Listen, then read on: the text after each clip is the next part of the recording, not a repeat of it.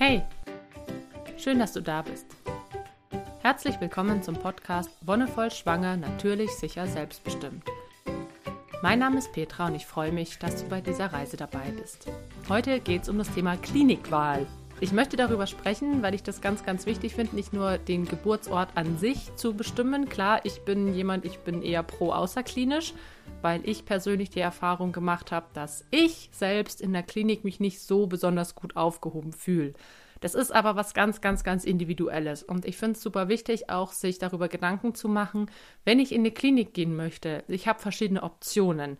Vielleicht wird diese Folge in ein paar Jahren obsolet, weil einfach alle Geburtskliniken geschlossen haben. Ich hoffe nicht. Ich hoffe, es gibt äh, auch in ein paar Jahren noch genügend Geburtskliniken, dass man es sich aussuchen kann, wo man hingeht. Und da gibt es einfach ein paar Kriterien, nach denen man sich so eine Klinik aussuchen kann, wenn man das Glück hat, in einer Gegend zu wohnen, wo es noch mehrere gibt. Und deswegen finde ich es ganz wichtig, sich das bewusst zu machen und darüber zu reden. Und du als Schwangere, du musst dir auch immer vorstellen, okay, wo möchte ich mein Kind kriegen? Und wenn ich in eine Klinik gehe, was soll da einfach für mich wichtig sein? Gerade beim ersten Kind ist man vielleicht noch ein bisschen überfragt. Wie kann ich zum Beispiel ähm, auf die Ärztinnen und Ärzte zugehen? Gibt es Infoabende? Ähm, wie kann ich an die Informationen rankommen, die ich vielleicht brauche? Welche Informationen sind mir überhaupt wichtig? Und genau deswegen möchte ich da heute drüber sprechen. Ich habe ja für meine beiden ersten Geburten mir eine Backup-Klinik gesucht. Das heißt, ich hatte zwar Hausgeburten geplant, beziehungsweise Geburtshausgeburten geplant. Aber ich fand es damals, nachdem ich auch noch keine Erfahrung mit Geburt hatte, schon wichtig, ein Backup zu haben, falls irgendwas schief geht. Und ich hatte überlegt, gerade auch beim ersten Kind hatte ich mir überlegt, ja, welche Klinik möchte ich denn? Und hatte dann schon in Marburg war das ja damals noch zwei zur Auswahl, was sehr schön war, die direkt am Ort waren. Also ich hätte natürlich auch noch weiter nach Gießen fahren können. Das wäre eine halbe, dreiviertel Stunde mit dem Auto gewesen oder auch nach Kassel, das wäre eine Stunde gewesen, aber ich hatte schon mal zwei Kliniken am Ort zur Auswahl. Das war einmal das Diakoniekrankenhaus und dann natürlich die große Uniklinik. Da gab es zum Beispiel schon zwei wichtige Voraussetzungen. Zum Beispiel, wenn man eine Geburtshausgeburt plant und dann während dem Geburtsprozess sich irgendwas rausstellt, okay, wir können hier außerklinisch nicht weitermachen. Sei es, das Kind stellt sich nicht ein, sei es, dass es irgendwelche anderen Komplikationen gibt, Blutungen, die zu stark sind, um sie zu stillen, oder die Frau möchte einfach nicht mehr im, im außerklinischen Bereich bleiben, weil sie irgendwelche Ängste hat. Dann ist es während des Geburtsprozesses zu wechseln auch immer eine Frage, welches Krankenhaus nimmt dich dann auf? Für mich war es so, dass ich die beiden Fehlgeburten, die ich vor meinem ersten Kind hatte, im Diakoniekrankenhaus behandeln habe lassen. Und das Diakoniekrankenhaus war ein sehr schönes Krankenhaus, ein kleines, familiäres Krankenhaus, das wirklich ähm, sehr viel Wert auf, auf Nähe gelegt hat, auf eine gute Betreuung. Und es war auch nie so viel los da. Also da ist man relativ gut behandelt worden, fand ich persönlich jetzt. Das Uniklinikum ist natürlich eine ganz andere Nummer, weil es ein Uniklinikum ist. Es ist viel größer, es ist viel mehr Betrieb. In den Kreissälen ist rund um die Uhr was los. Ich meine, das Diakoniekrankenhaus hatte ungefähr, wenn man es statistisch sieht, hat es ungefähr eine Geburt am Tag. Klar gab es dann eben auch mal Tage, wo vielleicht zwei waren, dafür auch mal Tage, wo es keine Geburten gab. Das Uniklinikum hatte das Dreifache. Das heißt auch schon mal ganz andere Routinen und ganz andere Strukturen. Für mich war es so, dass ich wusste, ich möchte es außerklinisch probieren. Und ich habe auch beim ersten Kind, als ich wusste, ich muss danach trotzdem in die Klinik, den Wunsch gehabt, außerklinisch anzufangen. Und das Diakoniekrankenhaus war zum Beispiel so eingestellt, okay, wenn jemand mit einer begonnenen Geburt, also eine Geburt, die schon eingesetzt hat, zu Ihnen kommt, dann machen Sie leider selber nicht mehr so viel, um das auf natürlichem Wege zu Ende zu bringen. Gerade wenn man im Geburtshaus war, die Leute wissen, hey, die Hebammen geben ihr Bestes, die wissen, wie Geburt läuft. Und man kommt dann ins Krankenhaus, dann ist die Zeit, die abgewartet wird, bis ein Kaiserschnitt gemacht wird, eher kürzer. Im Uniklinikum ist es dafür wieder ganz anders. Da kann man auch hinkommen und es wird trotzdem noch versucht, es so weit wie möglich auf natürliche Weise zu gestalten. Wichtig ist aber auch hier, dass man seine Wünsche mitteilt. Das ist immer wichtig. Für mich war es zum Beispiel beim ersten Kind so, dass ich, habe es glaube ich schon erzählt, ich eine kleine Liste geschrieben hatte mit Dingen, die ich wichtig finde für mich, mit Dingen, die ich gerne erfüllt haben möchte, zum Beispiel eben keine PDA oder andere Schmerzmittel, dass ich mich frei bewegen kann, dass es nicht dauerhaft ein CTG geschrieben werden muss und so weiter. Und diese Liste ist ja letztendlich einfach nur irgendwie durch die Hände geflutscht und in meiner Akte gelandet, ohne dass wirklich jemand drauf geguckt hat. Deswegen habe ich ja beim zweiten Versuch, beim zweiten Kind darauf geachtet, dass ich ein Gespräch vor Ort habe, wo ich wirklich all meine Wünsche detailliert äh, aufschreiben lasse von den Leuten, die dort sind. Da war ich mit einer Hebamme im Gespräch und wollte wirklich, dass das nicht einfach nur abgetan wird, sondern dass darauf eingegangen wird. Und wenn du dir eine Klinik aussuchst, dann finde ich es ganz, ganz wichtig, vorher in dieses Gespräch zu gehen. In dieses Gespräch mit einer Hebamme und häufig kommt dann auch noch eine Ärztin oder ein Arzt dazu, macht vielleicht noch eine kleine Untersuchung, um einfach den Stand zu checken. Muss nicht sein, kann man auch ablehnen, wenn man das nicht möchte. Die Ärztinnen und Ärzte sagen dann meistens, sie möchten sich ein Bild von der Schwangerschaft und dem Kind machen und das heißt, dass sie einfach eine Untersuchung machen. Und in diesen Gesprächen ist es ganz wichtig zu gucken, okay, was ist mir persönlich wichtig? Wie steht es mit zum Beispiel mit dem Thema Schmerzmittel? Möchte ich gerne so lange wie möglich ohne auskommen oder bin ich jemand, ich möchte gleich sofort bei Ankunft irgendwie in Zugang gelegt werden und speziellen Schmerzmittel haben? Es gibt ja auch Leute, die bestimmte Schmerzmittel gar nicht vertragen und vielleicht auch auf gewisse allergisch sind. Sowas wird dann natürlich auch in der Aufnahme gleich geregelt und besprochen. Wie sieht es zum Beispiel aus mit, wie viel ähm, Eigenverantwortung habe ich während der Geburt? Eben auch sowas, wie kann ich mich frei bewegen? Gibt es vielleicht auch eine Badewanne oder einen Geburtspool, die ich nutzen kann? Das sind alles Dinge, die man natürlich auch bei einem Infoabend erfragen kann. Viele Krankenhäuser und viele Geburtsstationen machen Infoabende für Schwangere und, und Paare, die ein Kind erwarten. Da ist es meistens so, dass doch, ich habe einen so einen Abend mal mitgemacht im Krankenhaus und einen so einen Abend im Geburtshaus. Es war immer viel los weil natürlich die Leute sich umschauen, hey, in welcher Atmosphäre will ich mein Kind bekommen? Und das ist ja auch super wichtig, dass man sich darüber Gedanken macht. Und bei so einem Abend werden dann auch häufig Fragen gestellt, aber es liegt einfach in der Natur der Sache, dass man, je nachdem, was für ein Typ man ist, nicht immer die eigenen Fragen stellen kann oder beantwortet bekommt. Entweder reicht die Zeit manchmal nicht oder man ist eher ein schüchterner Typ und traut sich vielleicht im großen Rahmen nicht zu fragen. Und deshalb finde ich es ganz wichtig, so in dieses Einzelgespräch zu gehen. wenn man weiß, man möchte in eine Klinik, kann man sich ohne weiteres ähm, Anmeldegespräch geben lassen. Das findet meistens zwischen der 34. und 37. Woche statt und wird, glaube ich, soweit ich weiß, wird dafür eine ähm, Überweisung von der Frauenärztin oder dem Frauenarzt ausgestellt für das Anmeldegespräch in der Klinik.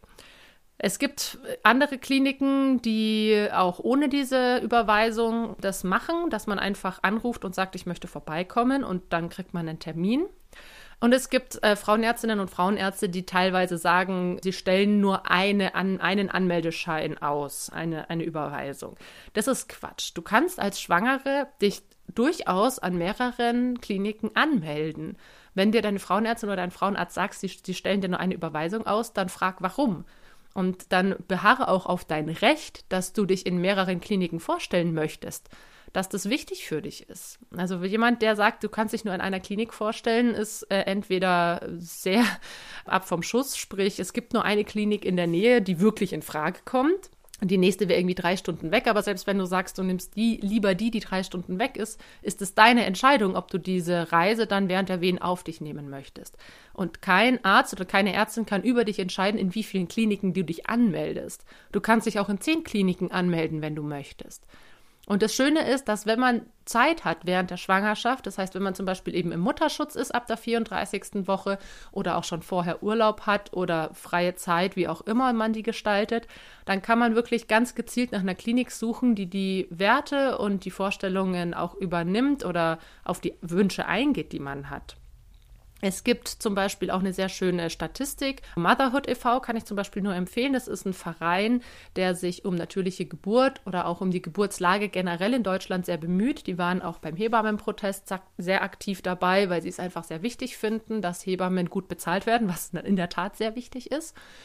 Und die haben zum Beispiel eine Statistik veröffentlicht, wie hoch die Kaiserschnittraten in den einzelnen Krankenhäusern in der Bundesrepublik sind das ist unglaublich hilfreich, weil es, ist, es sagt schon einiges aus, ob die Kaiserschnittrate in einem Krankenhaus bei 50 Prozent liegt oder bei 10 Prozent. Es sagt einiges aus, wie viel Schmerzmittel verabreicht werden. Es sagt einiges aus, wie viele Familienbetten auch nach der Geburt zum Beispiel zur Verfügung stehen. Für Leute, die sagen, ich möchte ambulant entbinden, ist es natürlich kein Problem, aber auch hier gibt es zum Beispiel Statistiken, wie viele Menschen, wie viele Paare haben, eine ambulante Geburt gehabt, ist es ermöglicht worden und wie viele mussten stationär aufgenommen werden. Das ist natürlich interessant zu wissen, okay, warum bleiben Leute eher im Krankenhaus und warum kann eine ambulante äh, Geburt in einem Krankenhaus eher stattfinden als in einem anderen. Das hängt auch mit ganz vielen anderen Faktoren zusammen. Gerade in Krankenhäusern, wo die Stationszimmer für Geburten eher rar gesät sind, ist es häufiger, dass wirklich auch das Team im Kreissaal oder auch in der ganzen Geburtsstation darauf aus ist, dass eine ambulante Geburt ermöglicht wird. Deswegen ist es zum Beispiel ganz gut, sich vorher zu informieren. Man kann normalerweise auch solche Daten oder Statistiken nicht nur von Außenstehenden wie Motherhood e.V. ansehen, sondern viele Krankenhäuser sind in der Pflicht, auch Auskunft darüber zu geben. Also das heißt, dass sie entweder, wenn sie transparent sind, dass sie das auf ihrer Webseite veröffentlichen und wenn nicht, sie, müssen sie auf Nachfrage das auf jeden Fall preisgeben. Das heißt, auch wenn du bei einem Anmeldegespräch bist oder bei so einem Infoabend, kannst du nach den Zahlen fragen. Und es ist natürlich, kann man sagen, oh ja, aber wenn ich da nur nachfrage, dann kann man mir ja irgendwas erzählen und woher weiß ich das genau, dass es auch stimmt. Es wäre ein großer Quatsch für Krankenhäuser, irgendwie Zahlen zu beschönigen. Also das, äh, damit würden sie sich selber keinen Gefallen tun. Vielleicht, dass sie sich um ein, zwei Prozent mal irgendwie verrechnen oder das versuchen, ein bisschen runterzudrücken. Aber kein Krankenhaus tut sich einen Gefallen damit, irgendwelche Statistiken zu fälschen.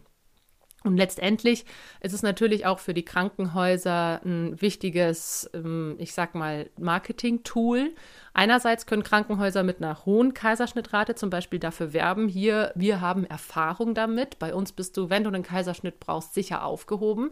Gerade Frauen, die sowas wie einen primären Kaiserschnitt brauchen oder haben möchten, sind natürlich froh, wenn sie in ein Krankenhaus kommen, wo das an der Tagesordnung ist, weil da sind die Routinen einfach eingespielt. Ich meine, auch in einem Krankenhaus mit einer geringen Kaiserschnittrate können die Leute auch sehr gut einen Kaiserschnitt machen, klar, keine Frage. Aber auch so die Frage nach, okay, wie viele Hebammen sind da im Dienst? Wie viele äh, Frauen muss äh, eine Hebamme be gleichzeitig betreuen? Das sind zum Beispiel auch so Fragen, die ganz wichtig sind. Wenn du zum Beispiel sagst, ich wünsche mir eine Beleggeburt, sprich eine Geburt mit einer Beleghebamme, die im Krankenhaus arbeitet, dann ist das auch nicht in allen Krankenhäusern möglich. Und so muss man es für sich einfach eine Art vielleicht Liste anlegen, okay, was sind meine Wünsche und Bedürfnisse und damit auch wirklich gezielt ins Gespräch im Krankenhaus gehen. Wo kann ich vielleicht selber auch Abstriche machen? So, was ist meine oberste Priorität? Was ist mir am allerwichtigsten? Zum Beispiel auch, dass ähm, der Partner oder die Partnerin bei einer OP mit reinkommen darf, dass das Kind nach einer OP erstmal zu mir kommt, bevor es irgendwie bei der U1 landet oder sowas und dass zum Beispiel auch in größeren Kliniken mit dem Nabelschnurblut, dass damit was gemacht wird. Es gibt viele, die sagen, sie möchten zum Beispiel Nabelschnurblut spenden, da es einen sehr hohen Anteil an Stammzellen hat, oder einfrieren lassen, dass man für sich selber quasi das ähm, bereithält, falls mal irgendeine Erkrankung auftritt. Auch das sind Sachen, wo man sich erkundigen muss. Also wie, wie wird es zum Beispiel gehandhabt?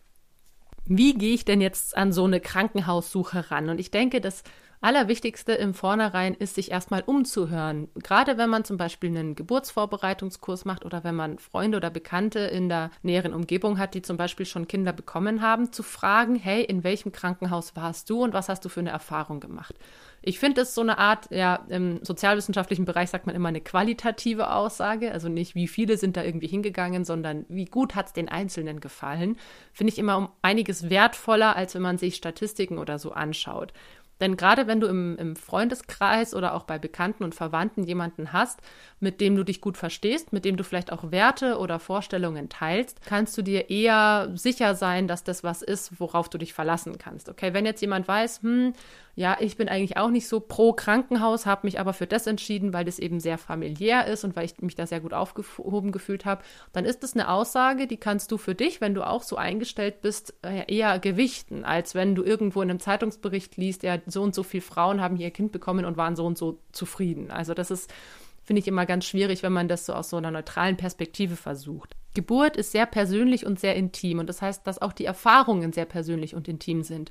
Und wenn du jemanden gefunden hast, der bereit ist, darüber ganz offen zu sprechen, dann kannst du da im Gespräch auch mehr herausfinden, als wenn du nur irgendeinen sehr neutral geschriebenen Zeitungsbericht oder irgendwelche Statistiken liest.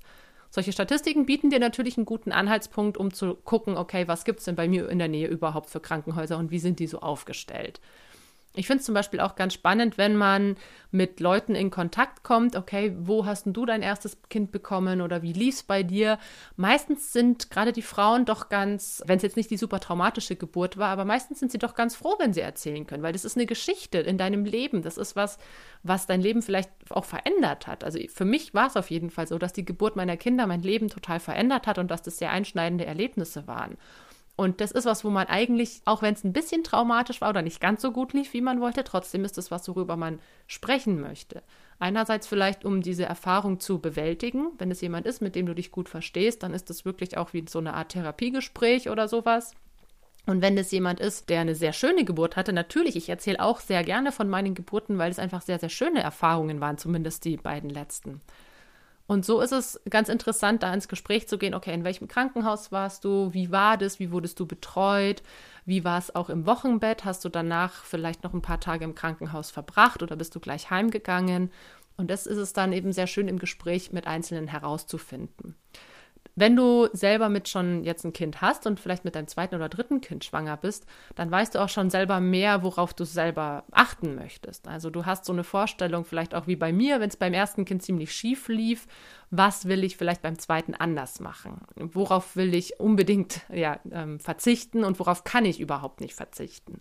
Dass mein Partner oder meine Partnerin die ganze Zeit an meiner Seite ist, dass ich mich ständig frei bewegen kann oder sowas. Und deswegen ist es ganz wichtig, sich da vorher im Klaren zu sein und dann die Klinik entsprechend auszuwählen. Wenn du jetzt irgendwo auf dem Land bist, wo die Klinikdichte nicht mehr so hoch ist, und wie gesagt, es ist echt erschreckend, dass immer mehr Geburtskliniken oder Geburtsstationen schließen müssen, dass die Auswahl immer geringer wird, dass zum Beispiel in dem Interview mit Anselm Kusser habe ich es auch in Erfahrung gebracht, dass ja in München Geburtskliniken, die eher am Stadtrand oder im, auf dem Landbereich waren, schließen und die Leute immer mehr in die Stadt pilgern fast schon, um ihre Geburt gestalten zu können. Und das ist natürlich ein super krasses Problem. Und deswegen, wenn du merkst, okay, ich habe versucht, mich für drei Kliniken anzumelden, aber zwei haben schon von vornherein gesagt, sie haben nicht die Kapazität oder sie nehmen wirklich nur Leute aus dem näheren Umkreis, dann ist das durchaus auch ein Grund, sich bei entsprechenden Stellen wie im Gesundheitsamt zu beschweren also das ist was, wo ich finde, müssen wir als, als Schwangere und auch als Paare, die in dieser ganz besonderen Phase sind, noch viel mehr in, in den Protest gehen und auf unser Recht beharren, zu gebären, wo wir möchten. Und wenn wir in München wohnen und in Berlin unser Kind kriegen wollen, warum auch immer, dann muss das möglich sein. Vielleicht haben wir zum Beispiel Verwandte in Berlin. Vielleicht haben wir da irgendjemand, der nach der Geburt des Kindes für uns da ist. Und in München sind wir vielleicht ganz alleine, weil wir da hingegangen sind, weil wir da arbeiten müssen. Und in Berlin haben wir die Verwandtschaft. Dann ist, muss es möglich sein, in Berlin mein Kind zu kriegen. Auch wenn die Leute sicher fragen, hä, du wohnst in München, warum willst du nach Berlin? Den Leuten müsste das eigentlich egal sein. Aber natürlich müssen sie auch gucken, okay, wie organisieren sie die Geburten? Dadurch, dass man den errechneten Geburtstermin hat und man ungefähr absehen kann, in welchem Zeitraum die Kinder kommen, ist es natürlich so, dass es geburtenstarke Monate gibt, wo Leute auch Schwangere oder, oder Paare, die ein Kind erwarten, zurückweisen müssen.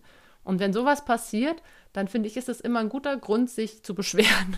Auch wenn Beschweren an sich, äh, finde ich, nicht immer das Mittel der Wahl ist, aber in dem Fall auf jeden Fall.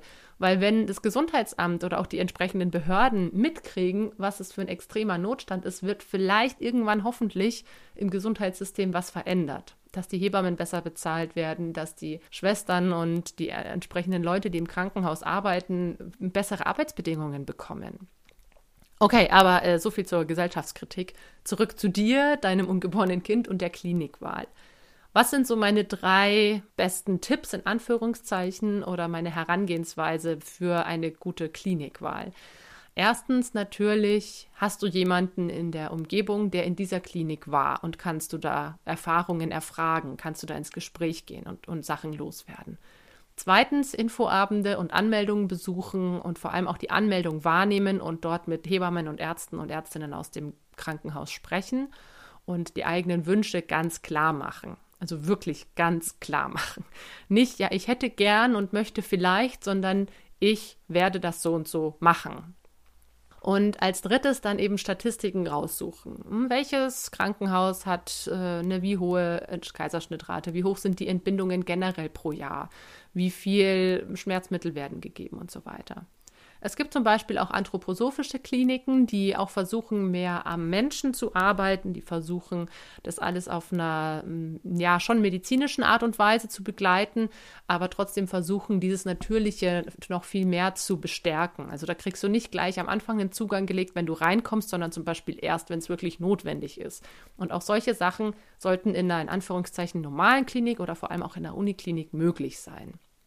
Wenn du jetzt zum Beispiel ähm, dich noch nicht äh, entschieden hast, möchte ich ins Geburtshaus oder in ein Krankenhaus, dann gerade beim ersten Kind finde ich es immer sinnvoll, das als Backup zu haben, weil du weißt nicht, okay, geht es vielleicht gut, klar, geht es äh, alles nach Plan, dann kann ich im Geburtshaus bleiben. Aber wenn du dann ins Krankenhaus kommst und eben keine Anmeldung hattest, so wie bei mir das der Fall war, dann kann es halt sein, dass sie dich total überrumpeln und einfach ihr 0815 Standardprozedere anwenden. Und das 0815 Standardprozedere ist einfach zack Zugang, zack Schmerzmittel in den meisten Fällen, wie gesagt, nicht in allen Kliniken und zack ab ins Bett. Und dann dauert CTG so nach dem Motto. Und wenn du das eben nicht möchtest, dann ist es am besten, wenn du es vorher klärst, weil unter den Wehen, unter der Geburt ist alles noch zu erläutern und zu erzählen, was man möchte und was nicht, ist einfach super schwierig. Also das, das kann auch dein Partner oder deine Partnerin nicht gewährleisten, weil die ja eigentlich dafür da ist, um dich zu unterstützen. Wenn du eine Dula hast, dann ist es natürlich super, weil die Dula kann dann ins Gespräch gehen und die kann dann in der Hinsicht agieren, dass sie sagt, okay, ich lasse dich und deinen Partner oder deine Partnerin erstmal die Geburtsarbeit weitermachen und ich kümmere mich um den Rest. Ich schaue, dass du hier gut ankommst, dass du hier eine schöne Atmosphäre hast. Das ist so ein anderer Punkt. Kann ich zum Beispiel mit einer Dula ins Krankenhaus kommen? Wie viele Leute dürfen mich begleiten? Ich habe es im März schon erzählt, gerade wenn sowas ist wie Corona, möchten Krankenhäuser gerne irgendwie diese Besuchszahlen einschränken. Wenn sowas der Fall ist, dann musst du auf jeden Fall schauen, okay, ich kriege auf jeden Fall meinen Partner oder meine Partnerin mit rein, weil dein Lebensgefährte ist eine Person, die, egal ob du Corona hast oder nicht, die wird es auch auf jeden Fall haben oder eine Krankheit oder was auch immer. Bei außenstehenden Personen, klar, da muss man dann wieder überlegen und abwägen, was ist das Beste für, für alle Beteiligten. In diesem Sinne hoffe ich, dass du eine wunderschöne Geburtsklinik für dich findest. Wenn die Klinikgeburt für dich das ist, was du möchtest, schau, dass deine Wünsche und Bedürfnisse erfüllt werden.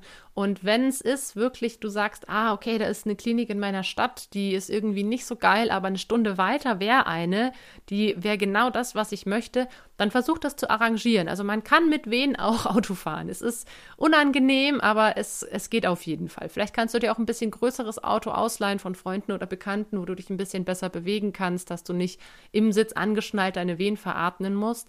Schau, dass es dir wirklich gut geht. Und dann hoffe ich, dass du auch in der Klinik natürlich eine wunderschöne Geburtserfahrung hast. Das, wie gesagt, es ist möglich. Viele Frauen haben in den Kliniken schöne Geburtserfahrungen, aber es sind halt dann die Frauen, die auch vorher ihre Wünsche und Bedürfnisse abstecken und wissen, worauf es ankommt. Wenn du Fragen hast, dann frag gerne. Wenn du vielleicht noch eine Art Checkliste oder sowas brauchst. Ich finde es immer schwierig, Checklisten anzufertigen, weil ich, wie gesagt, das als sehr persönlich und als sehr individuell empfinde. Aber wenn du Hinweise brauchst oder eine Inspiration, klar, dann frag gerne oder schreib mich an. Schreib es auch gerne in die Kommentare. Vielleicht sind auch andere Hörerinnen oder Hörer schon diesen Weg gegangen und haben für sich Checklisten angefertigt. Oder schau auch gerne in irgendwelche Internetforen oder auf Facebook-Gruppen. Da gibt es auch häufig Leute, die dir da weiterhelfen können. Wie gesagt, auch ich, wenn du es wissen möchtest, dann schreib mir einfach gerne info at wonne-voll.de oder in die Kommentare. Wenn dir die Folge gefallen hat, dann freue ich mich natürlich auch über eine Bewertung oder wenn du es weiter sagst. Und wir hören uns dann in ungefähr zwei Wochen wieder. Bis dahin wünsche ich dir alles, alles Gute und noch einen wonnevollen Tag.